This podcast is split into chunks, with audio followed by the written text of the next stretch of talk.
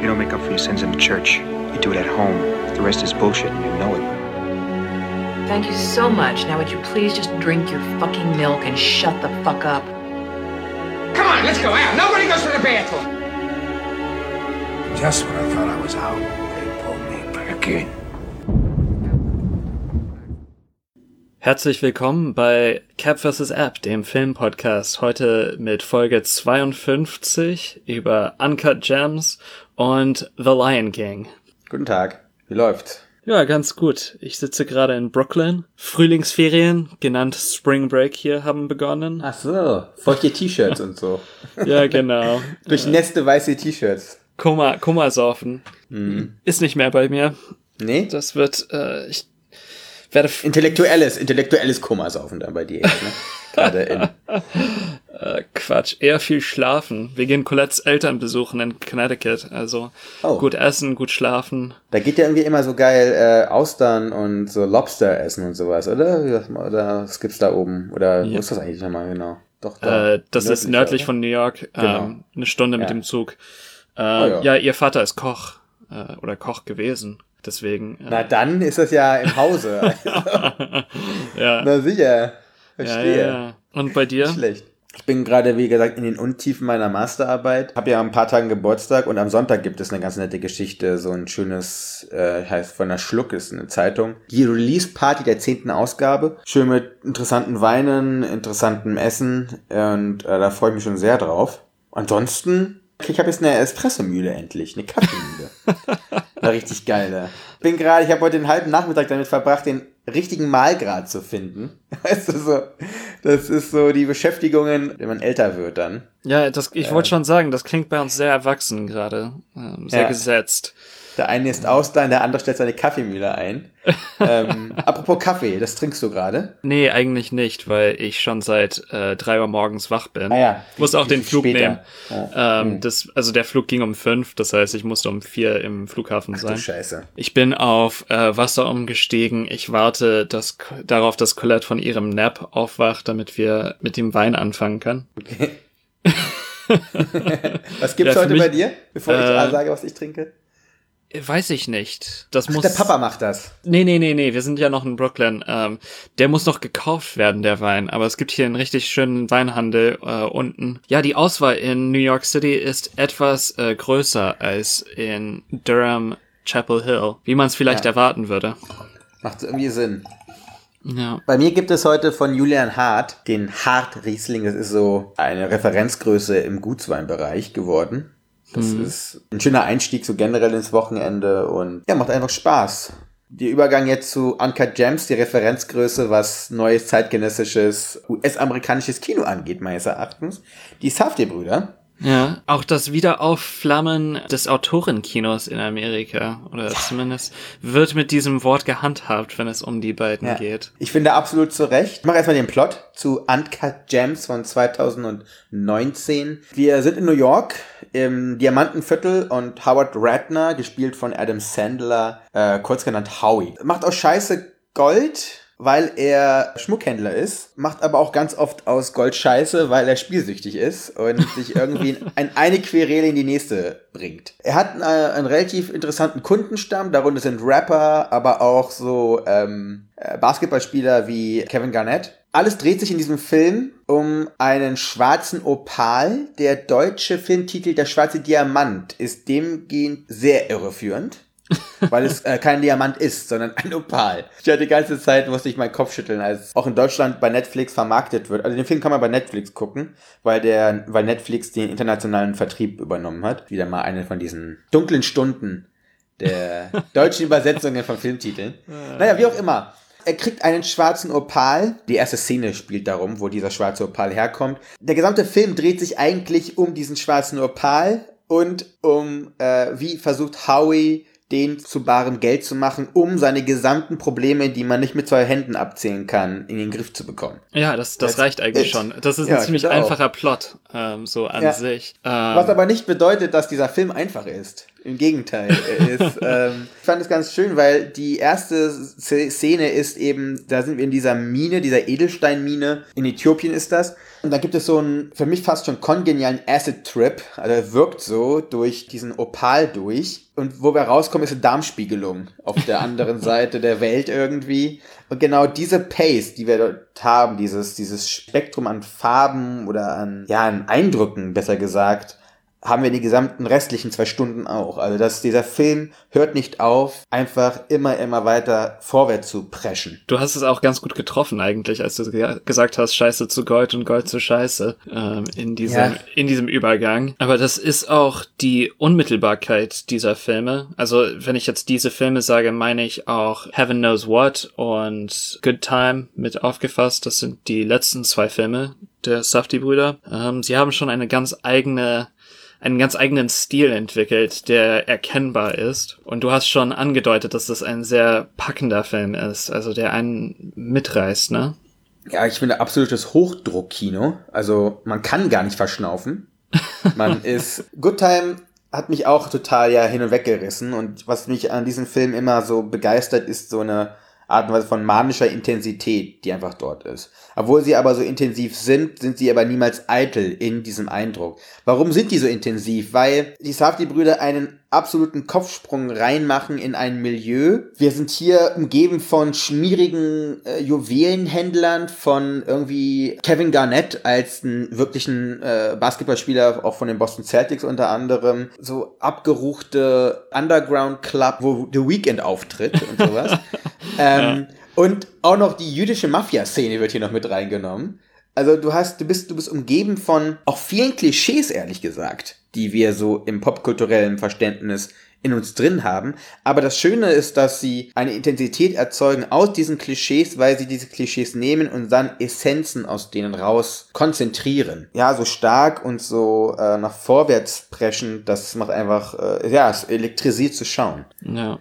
Naja, und es ist auch nicht das New York, das Times Square New York, ne? Also äh, das, was mhm. man so aus äh, Reiseführern und Reiseberichten ja. kennt. Das ist kein Touri New York. Nee, das ist ja unmittelbar. Das ist das Wort, was das Wort des Tages für mich, äh, wenn es um diesen Film geht. Es ist so eine Kernigkeit dabei, so ein, ein Gefühl für das Milieu, für die Location und auch für die Menschen da. Du hast gesagt, es sind gewisse Klischees, die einem vor den Augen schweben, wenn man, vor allem wenn man diese Zusammenfassung hört. Die Safdie-Brüder schaffen es daraus, doch Menschen zu machen, ne? Also wie gesagt, das Klischee wird zu einer Essenz. Nehmen wir doch mal einfach mal äh, Howard Ratner. Adam Sandler. Gehen wir erstmal auf Adam Sandler ein, den Typen, den viele von Grown-Ups kennen oder von Click oder von hier Leg dich nicht mit Zorn an.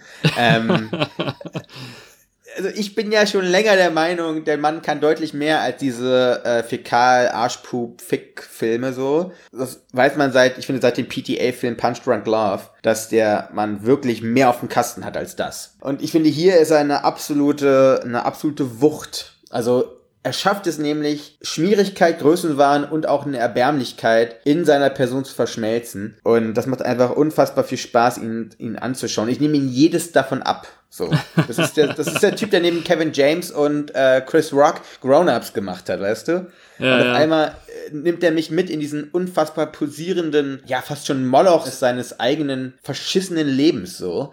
Weil der Typ macht ja Geld, ne? Mhm, Aber er ja. kann es er kann's halt einfach nicht halten, weil er ist ein unglücklicher Mensch aufgrund seiner unglücklichen falschen Entscheidungen, die er die ganze Zeit trifft. Was auch ein Kernthema ist generell von ähm, den Safdie-Brüder-Filmen. Ne? Ja. ja, und die Probleme beziehungsweise Fehler, Makel ihrer Figuren, die sich ständig um Geld drehen. Also es ist eine gefallene Welt, die uns hier gezeigt wird, in der alles käuflich ist, sich alles um das Geld dreht. Auf eine gewisse Art und Weise sind das keine tiefen psychologischen Studien, weil diese Menschen keine Tiefe besitzen. Sie handeln fast aus dem Affekt heraus. Das ist so ein, eine Reaktionskette, die ähm, sich fast wie ein Loop ständig fortsetzt, in der man fast äh, her hervorsagen kann, wie sich Adam Sand, also wie sich Howie in einer Situation verhalten wird, nämlich falsch beziehungsweise daneben. Die faszinierendsten Szenen in diesem Film sind für mich die Szenen mit der Familie, weil die Familie schon durch die ganzen Tragödien mit ihm gegangen ist,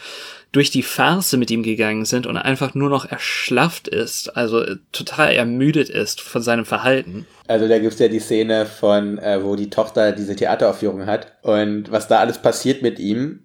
Und man dann denkt man, okay, dann ruh dich doch einfach mal aus. Und was macht er? Zieht sein pinkes Hemd an und geht dann klubben. mit, seiner, mit, seiner, mit seiner Geliebten in dem Sinne, oder? Das ist einfach, das war, da hast du dann auch den Ausdruck gesehen in der, in der Tochter, die dann einfach den Kuchen mampft, so. Mhm. Und du hast davor gesagt, die Menschen verhalten sich ja falsch, weil sie aber auch in so einem, ja, ein bisschen wie das dekadente Rom wirkt das, ne? Also ich habe eine ganz interessante Doku geguckt äh, vor ein paar Tagen, Generation Wealth von äh, Lauren Greenfield. Eine Dokumentation, die sich genau darum kümmert. Äh, Lauren Greenfield ist eine ähm, Fotografin, die in ihrem gesamten Vita bisher oder im gesamten Schaffen, ja, die US-amerikanische oder war auch in Russland gewesen, war in China gewesen, eigentlich Kapitalismus fotografiert hat. Oder die, die Auswüchse eines Kapitalismus ist und dieses Schönheitswahns, des Wahns zum Reichtum, dieses, diesen dauernden sogenannten American Dream. Da hast du genau das Gleiche, dass eigentlich die Leute in Automatismen die ganze Zeit äh, funktionieren müssen und aus diesem Hamsterrad, aus diesem goldenen, diamantenen oder oh hier opaligen äh, Hamsterrad nicht rauskommen können, weil ja, das ist eine Reizreaktionsgeschichte auch dort und Reichtum und Anerkennung und Schönheit, das sind alles ja solche Geister, die man gerufen hat und die einen nicht mehr loslassen können. Großes Thema hier bei den bei den beiden halt auch. Ja. So, wir haben, wir, wir haben über Adam Sandler geredet. Was sagen wir zum restlichen Cast? Ja, fantastisch, ne? Also hier mit The Weeknd und Kevin Garnett hätte man nicht erwartet, dass die, äh, Nee. dass die Typen, Dass die was können. Also Schauspielern meine ich. ja, dass Also, äh, dass Kevin Garnett und The. Weeknd talentiert sind, können wir nicht leugnen. Ja. Ja, und ich finde die Entdeckung, finde ich generell Julia Foxy in diesem Film. Die spielt die ähm, geliebte neue Freundin, Schrägstrich auch Arbeitskollegin von, äh, oder seine, seine, eine Angestellte. Assistentin, ne? Ja, Assistentin. Schwieriger geht's Ne? nicht eigentlich, ne? nee, ist auch ein riesiger Clusterfuck, ehrlich gesagt, sein gesamtes Leben. So, wenn ich mal den Begriff da habe. So, Ja, weißt ja. Ich gucke den Film auch gerade wieder nebenher. Und es ist wirklich so ein unfassbarer Sog. Was ich jetzt natürlich jetzt nicht höre, weil ich auf Lotus geschaltet habe, ist aber auch diese unfassbar geile Musik. Also du hast dort einfach einen herausragenden Mix äh, aus Kirchenmusik, du hast Synthie-Pop, du hast da so ein Ambient-Shitter so mit drin. Das ist unfassbar gut gemacht. Und das kombiniert dann noch mit dieser herausragenden Arbeit von Darius Condi, dem Kameramann, der ja eine unfassbare Filmografie bisher hinter sich hat. Ich Ja, weiß gar nicht, was er nicht gemacht hat, so, ne? Der hat Alien gemacht, Seven hat er gemacht, Panic Room, Midnight in Paris, auch so eine große Varianz in seinen Kameraarbeiten eigentlich. Das ist schon krass, was die sich da äh, irgendwie noch in, noch mit reingeholt haben ins Team. Ey, das ist wirklich, das sieht man aber, dass es, dass jeder präzise, ja, einfach genau, passgenau gearbeitet hat in diesem Film. Ja, und es ist auch interessant, finde ich, dass sie eben mit Honji, der, ich glaube, seinen Durchbruch mit Delikatessen hatte, genau den richtigen gefunden haben für die visuelle Handschrift, die sie bis jetzt entwickelt haben. Eben diese sehr nahen Close-ups, mit denen sie arbeiten, die ja fast grotesk wirken. Also man hat das Gefühl, man könnte, wie heißen die Dinger, Mitesser und Ja, ja, jeden Mitesser. Pickel im Gesicht der Person sehen. Das trägt dazu bei, dass man ja keine Distanz zwischen sich und dem Geschehen bewahren kann. Ja. Hatten wir ja eigentlich auch schon mal Good Time so gehabt, ne, dass wir in der subjektiven Unwissenheit mit drinstecken, weil es ist auch ein sehr, sehr direkter Film. Die Handlungen von den Leuten sind auch sehr spontan. Die sind eigentlich immer Ertrinkende, ehrlich gesagt. Also, ob du jetzt Robert Pattinson nimmst im Good Time oder jetzt hier äh, eben äh, Howard Ratner. Also, das sind ja eigentlich Menschen, die um jeden Strohhalm irgendwie kämpfen, die ganze Zeit. Ja, ja, Überlebenskünstler, die äh, Ja. einfach das Ende, das Ende erreicht haben. Genau. Es ist bitter. Es ist einfach bitterer Kampf ums Überleben, der uns gezeigt wird. In dem Sinne eigentlich auch diese andere Überschrift aus Scheiße Gold und aus Gold Scheiße. Wir wissen, dass auf allem am Ende wieder Scheiße wird. Und das ist ähm, ja auch ein, ein tief trauriger Film in dem Sinne, ne? Also äh, Ja, ja. Du hast es kurz erwähnt, aber auf dem Rücken von äthiopischen Minenarbeitern. Also ich bitte dich, das ist eine äh, Ausbeutung, die einfach von oben bis unten alles und jeden impliziert. wir sehen hier den Struggle eines derjenigen, die eigentlich zu den Gewinnern gehören, ne? Was, sind, was sind danach die Struggle von den Leuten, die auf der Verliererseite stehen? Das ist Ja. natürlich eine Frage, die wir hier, wie du richtig sagst, implizit eigentlich mitgestellt bekommen. Weil alles ver miteinander verbunden ist und da braucht man, dafür braucht man eigentlich nicht unbedingt auch eine Acid-Trip-Fahrt durch einen Opal, um das zu verstehen. Ja. Juti, guckt euch einfach alles von den Safdie-Brüdern an. Das ist ähm, Ja, ja, es lohnt jede, sich. jede Sekunde wert. So, kommen wir zu was anderem. Ja, äh, The Lion King äh, von 2019, gedreht von äh, John Favreau, bekannt für Cowboys und Aliens, The Jungle Book von 2016, äh, Vorsicht, nicht zu vertauschen mit dem anderen äh, Dschungelbuchfilm, den wir geschaut haben zusammen. Mowgli. Äh, genau, äh, auch von 2016. Er ist auch für die Iron Man Filme bekannt, also ein richtiges Tier im Marvel-Disney-Universum. Richtiger Blockbuster-Bulle, könnte man so sagen. Also, oder Blockbuster-Platzhirsch. Oder Ich weiß nicht, wie viel ich zum Plot sagen muss. Also die meisten Menschen kennen The Lion King, die Animation aus den 90er Jahren. Der Ja. Plot bleibt der gleiche. Äh, Simba ist der Kronprinz und Nachfolger von äh, Mufasa, der von seinem Bruder Scar umgelegt wird, weil Scar eben den Thron möchte. Der will Simba umbringen lassen, äh, Simba entkommt aber. Ja, die Geschichte erzählt von seiner Rückkehr und seinem rechtmäßigen Antritt an den Thron. Jo. Ich glaube, du musst anfangen, weil du noch ein paar positive Notizen äh, reingeschrieben hast. Äh, ich, ich will, ich hätte gerne, dass wir etwa versuchen, etwas Positives über den Film zu sagen, bevor wir. Ja, das dafür bin ich ja da. besprechen. Das Ding ist natürlich, man, du hast ja eine ganz gewisse Vita vielleicht mit Disney. Also du ist ja auch schon in diesem Podcast rausgekommen. Generell bist du jemand, der da auf der Hater-Seite steht. Muss man sozusagen. Ja, ich weiß, ich habe das Gefühl, dass das seitdem ich wieder in den in den Staaten wohne, dass das angewachsen ist, weil Kulturindustrie hier eingefleischter ist bei den Menschen, noch eine größere Rolle spielt, noch offensichtlicher ist. Und ich meine, es ist in Deutschland ja eklatant äh, überall sichtbar, aber ich habe das Gefühl, dass es hier um noch einen Grad härter ist. Ich weiß nicht. Ähm, wie gesagt, das ist seitdem ich hier wohne, äh, ist dieser Hate viel angewachsen. Ich nähere mich mit diesem Film folgendermaßen. Ich habe den zusammen mit meiner Freundin geschaut und wir haben im Anschluss daran sofort den Zeichentrick nochmal geschaut. Okay. Ich wollte den Film auch zuerst komplett zerreißen. Meine positiven Aspekte über diesen Film sind entstanden im Kontrast dann zu dem alten Film. Aber fangen wir erstmal vorne an. fangen wir mit dem bestimmenden Thema dieses Films an, dass es in dem Sinne eigentlich ist, es ist ein hundertprozentiger Animationsfilm, der aber nicht wie Animation aussehen will. Er in CGI was versucht, uns das CGI vergessen zu lassen. Ich fand es grafisch an vielen Stellen echt gut gemacht. So, also wir haben ja oft schon öfter über hässliche Monster und schlecht gemachte CGI gesprochen. Zum großen Teil kann dieser Film optisch auf jeden Fall für mich das Versprechen halten, was er eben gesagt hat. So, also gerade im Gegenlicht, ich finde die Tiefenschärfe, Fell und Mähnen, das können die irgendwie. also das, das haben die jetzt mal gelernt, dass man, wie man CGI richtig benutzt und ich fand's, irgendwann habe ich mich auch daran gewöhnt, wie danach diese Optik aussieht. Woran ich mich nie gewöhnt habe, und das ist das zentrale Problem dieses gesamten Films, das ist ein strukturelles. Das kannst du nicht richtig machen, wenn man das schon auf dem Papier so lesen kann, ist dieser Hyperrealismus, den wir haben. Der harmoniert halt einfach nicht mit singenden Löwen und Einhörn, äh, Einhörnern, äh, hier Nashörnern und so. weißt du? Wenn du einen Löwen, Can You Feel It, oder wie der Song heißt, singen lassen willst, musst du eine abstraktere Animation haben, wo du nicht versuchst, jedes Haar eine, einer Löwenmähne genau zu replizieren. Deswegen ist es immer lächerlich, und zwar nicht auf die gute Art und Weise, wenn auf einmal auch ein Vogel anfängt, mit John Oliver Stimme, äh, irgendwie rumzuquatschen. So, das macht gar keinen, gar keinen Sinn. Das ist der, das ist der, das ist der Grundkonflikt dieses gesamten Films für mich gewesen. Sich erstmal dazu äußern. Ich bin heute so ein bisschen die Karotte, du bist so der Hund, der hinterher hecheln muss. Weißt du, so. Ähm, ich meine, ja, dass das CGI, das ist, und du hast ja schon Can You Feel the Love Tonight angesprochen. Es, das war der Moment, wo ich wirklich ausschalten wollte und mich anderen Sachen widmen wollte, weil eben die Augen von Nala anthropomorphisiert worden sind. Es sind so angedeutete Wimpern in den Augen zu sehen. Oh, also da geht, da läuft mir ein kalter Schauer über den Rücken. Ich finde das, es macht einfach darauf aufmerksam, dass es keine Löwen sind und dass es keine Menschen sind.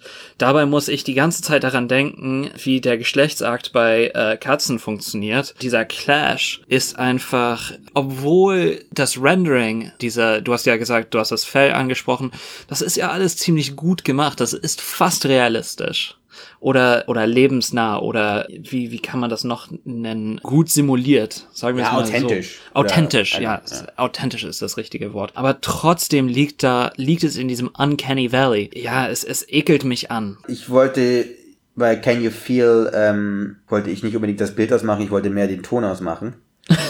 Weil ich fand, ich fand, das war, also Beyoncé, wie wir sie hier ja nennen, große Musikerin, das ist undiskutierbar, aber dieser Song ist im absolut kitschigen zu viel ertränkt worden. Da hast du zu viel Koloratur, zu viel Kavum, das braucht es nicht. Was soll es am Ende sein? Ein poppiges Tiermusical? Das gab es schon mal. Auch in Hamburg gab es das in der Bühne zu sehen. Und das ist, und wenn man dann noch sowas machen will, ich habe nämlich in Vorbereitung für diesen Film, äh, Disney hat sich jetzt äh, das ja als großes Hobby gemacht, äh, alte Zeichentrickfilme neu zu monetarisieren, indem man einfach äh, Realfilme draus macht. Wir haben ja gerade hier im Kino Mulan, davor gab es Aladdin und äh, Beauty and the Beast. Ich habe auch Dumbo mir auch noch angeguckt.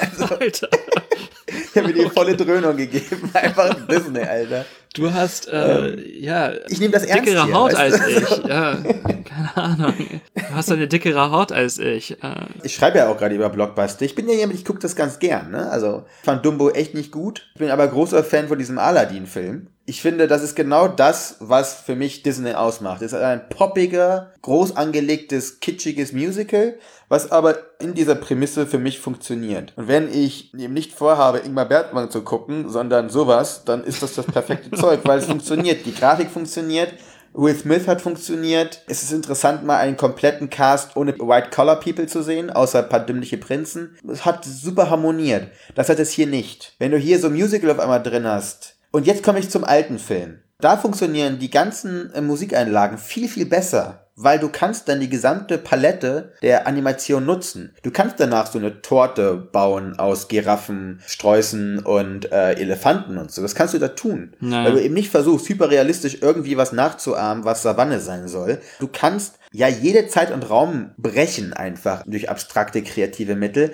Deshalb funktionieren die Musikstücke viel, viel besser im alten Film meines Erachtens. Wo es für mich aber einen Pluspunkt gibt für, für die neue Version, ist für mich gewesen von den Sidekicks.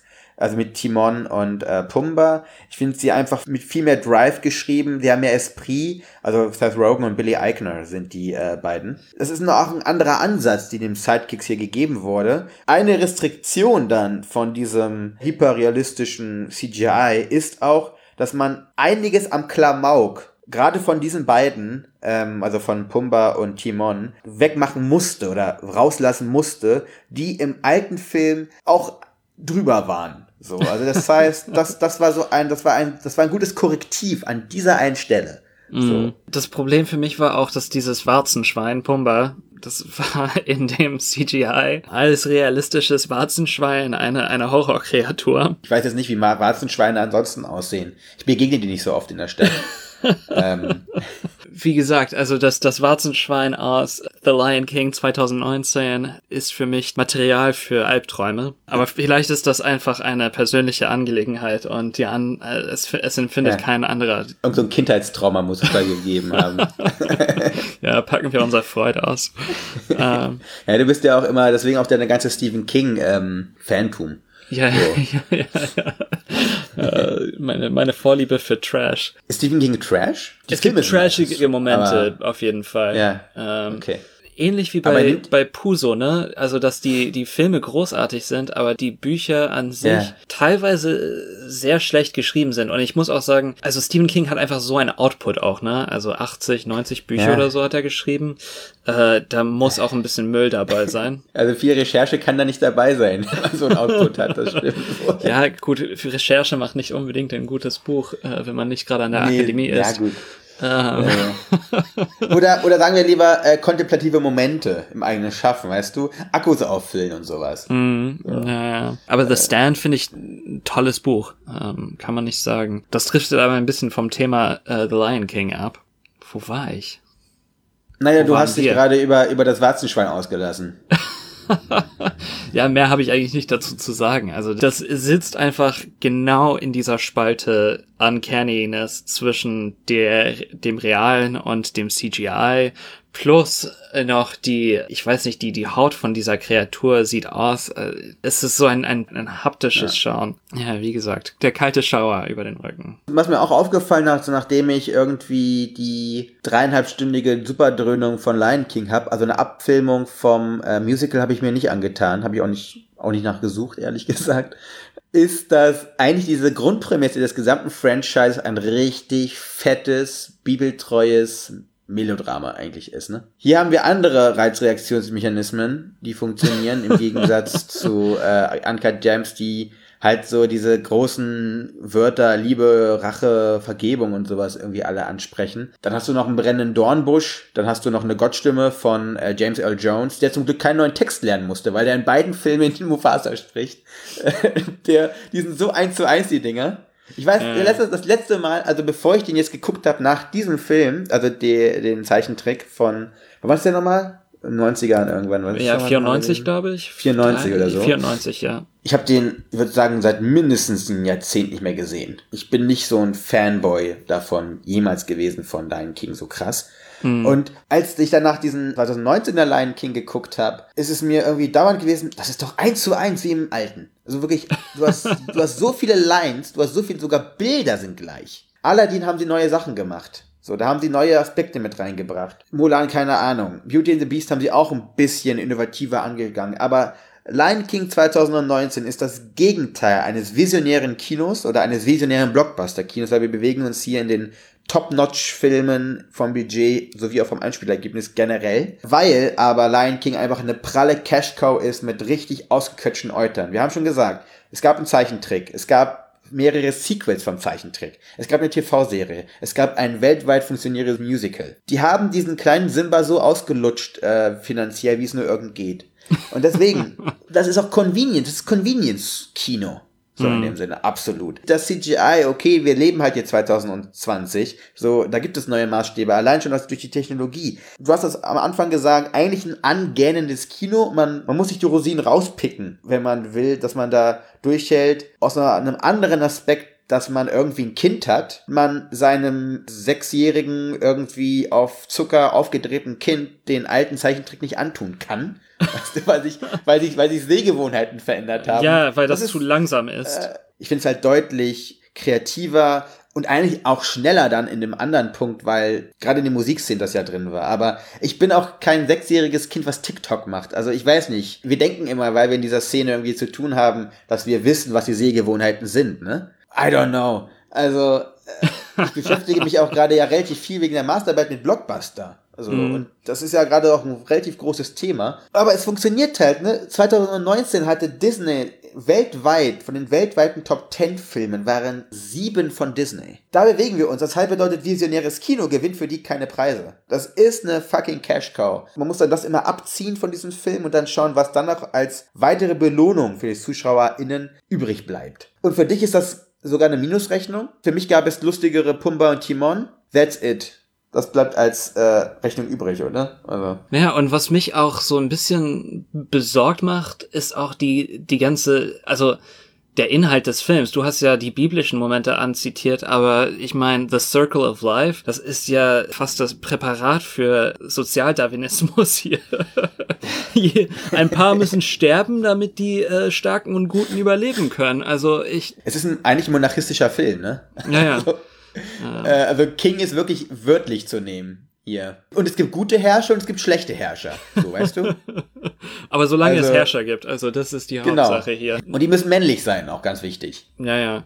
Äh, dass Pumba und äh, Timon in einem Parlament sitzen, das, äh, das kann man nicht haben. Antilope und Löwe in einer Streitkultur, das wird's nicht. Das wird's nicht geben. Shit. Ach Mensch. Also zwei Filme, in denen es darum geht, gefressen oder gefressen werden. Ähm, Ja. Sehr anders artikuliert auf jeden Fall. Wer könnte Howie sein in dort? äh, auf jeden Fall Hyäne. Anne der Hyäne. Ja, ja. Ja. Die sind auch witziger im alten meines Erachtens. Also die sind auch ganz, die sind absolut. irgendwie, die sind ein bisschen doof, düsselig hier auch gemacht im neuen, aber im alten sind die witziger. Und ich finde auch immer geil, ne? Der Film ist eine halbe Stunde länger als der von 94. Mhm. Und ehrlich gesagt, das liegt nur daran, dass sie einfach Szenen ein bisschen länger gemacht haben, damit man sich ein bisschen länger was auf dieses CGI runterwichsen kann. Es gibt aber kein, es gibt aber keine narrative Bedingung dafür, dass man sagt, wir müssen es eine halbe Stunde strecken. Gibt es einfach nicht. So, also Uncut Gems unbedingt, Lion King. Ich, meine Empfehlung ist, guckt euch Aladdin an. Guckt den habe ich noch nicht gesehen. Also vielleicht, vielleicht schaue ich mir den dieses Wochenende Na, an. ich weiß nicht, ob das ein Film für dich ist, ehrlich gesagt. Du bist, du, deine, deine Prädisposition ist schon, ist schon so negativ. Alles, wo so ein Schloss ist am Anfang des Films, das wird nix. glaub ich. niedergerissen. Ja, einfach so. Disney ist so ein bisschen bei dir das, was für mich Terrence Malick ist. Also so ja, der der, absolute, das ist die, die rote Decke, die man dem Bullen so vorhält. Ähm, genau, mein, mein Kryptonit. Dann hasse ich einfach nur noch. ja, ich habe ich habe versucht, es im Rahmen zu halten diesmal. Ja, ja. Gut. Äh, was besprechen wir nächstes Mal? Zum einen besprechen wir von Ingmar Bergmann Persona von 1966, unsere alte Perle. Äh, unser erster Ingmar Bergmann, kann das sein? Ja, das ist richtig. Krass, dass wir auch noch nie einen ausgesucht haben bei unserer äh, Lieblingsfilm-Rubrik. Also Ja. komisch. Ja. Also Auch Persona weiß ich nicht, ob ich das noch als Lieblingsfilm bezeichnen würde, weil ich habe über den Film eine Bachelorarbeit geschrieben. Also sehr oft, äh, sicher, keine Ahnung, 30 Mal oder so dafür. Könnte sein, innerhalb eines Zeitraums von drei Monaten. Ja, so. Daniel Kehlmanns Die Vermessung der Welt werde ich auch nie wieder lesen. Also will ich nicht wieder lesen. Du hast aber schon, schon Bock auf Persona, ne? Also, Gerne, das wird so, es ist, es wird ein Heimspiel. ein bisschen. okay, sehr gut. Genau, und der zweite Film ist ein Film, der letztes Jahr auf jeden Fall äh, in, aller, in aller Munde oder vor allen Augen war in Deutschland. Ein Überraschungsfilm auf der Berlinale, das war, ist, oder das ist Systemsprenger von Nora Finkscheid. Ja, super, ich freue mich. Verbindendes Thema, gestörte weibliche Person. So auszudrücken. Alles klar. Juti. Sonst sind wir sehr patriarchalisch unterwegs gewesen in den letzten Malen. Ja? Ne? Ja. Guck mal, heute haben wir auch wieder gehabt. Heute haben wir Mufasa und Howard Redknapp gehabt. Ziemlich, ziemliches Dude-Kino hier. Ja, richtiges Dude-Kino, kann man sagen. Bringen wir mal ein bisschen Frauenpower mit rein. Klingt gut. Juti, dann bis in zwei Wochen. Jo, ciao.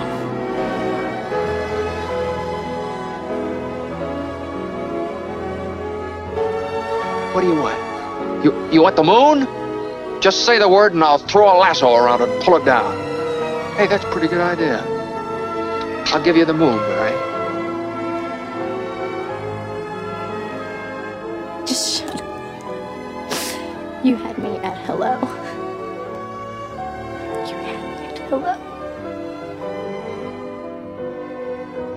You should be kissed and often, and by someone who knows how.